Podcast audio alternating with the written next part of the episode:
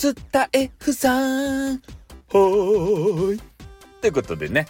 えー、お昼になりました。皆さんね、お昼ご飯食べましたでしょうか？ということなんですけれどもね、えー、ちょっとお昼を食べながら、えー、スタイフなんか面白い番組ないかなって探してたんですよ。で、新人さんのね、え、番組を少し聞いていたわけですけれども、え、途中からですね、その新人さんが、えー、その部屋の中にいる方でねレターの機能がこうわからないよっていう話で僕は教えようかって。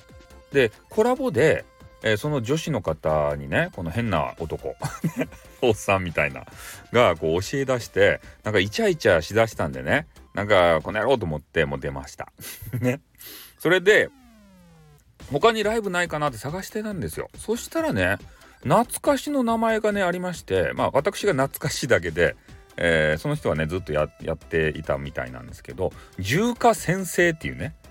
えー、めちゃめちゃこのねアメリカンネイティブみたいなそんなあの英語がペラペラな女子可愛らしげな、えー、女子、え、超絶激化は、え、ボイスの持ち主女子。でその方がやられてたんで、え懐かしいなと思って入ってみたんですよ。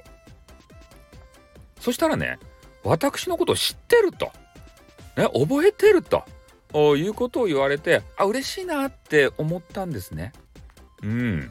でそっからね話をずっと聞いていったら私がですねちょっと喉がこう乾いた時にじゃあちょっとおティーをいただきますってこう言うわけですね。でその重華先生もねいきなりねおティーをいただきますってちょっと準備して、えー、今からおティーを入れますねとか言ってあらおティーが引き継がれてるって思ってめっちゃ嬉しかったですね。うん。で重華先生が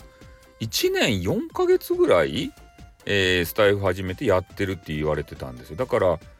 ほんとね私がこう辞める直前ちょっと前23ヶ月1ヶ月分からんけど、まあ、それぐらいに出会っての話なんで、ね、そそれだけあのすごい強烈なインパクト印象を与えられたんだろうなっていうことは思いましたね。あとね、インターネットのこと、インターネッツってね 言われてたんで、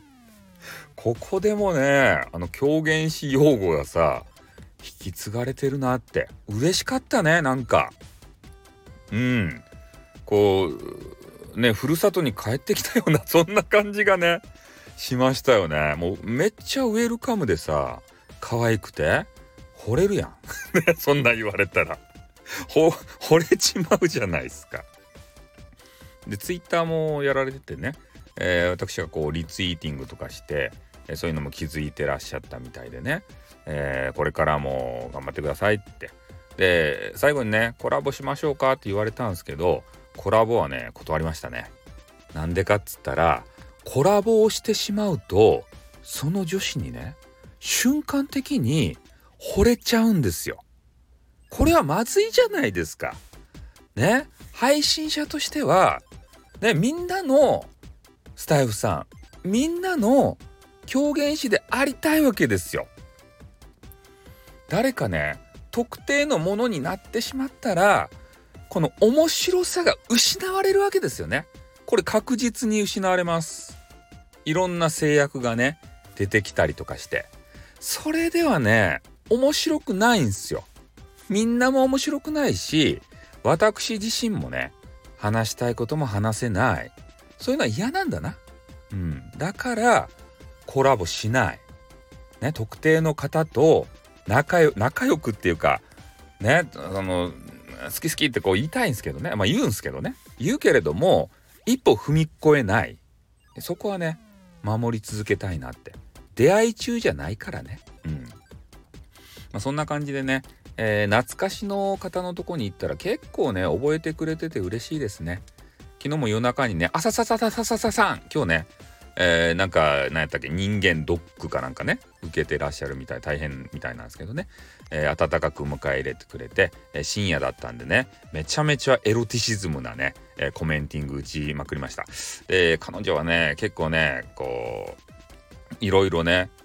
なんでなんていうと軽くいなすっていうかそういう仕方を知ってるんでめちゃめちゃ楽しめましたね。ということで終わります。あっとーん。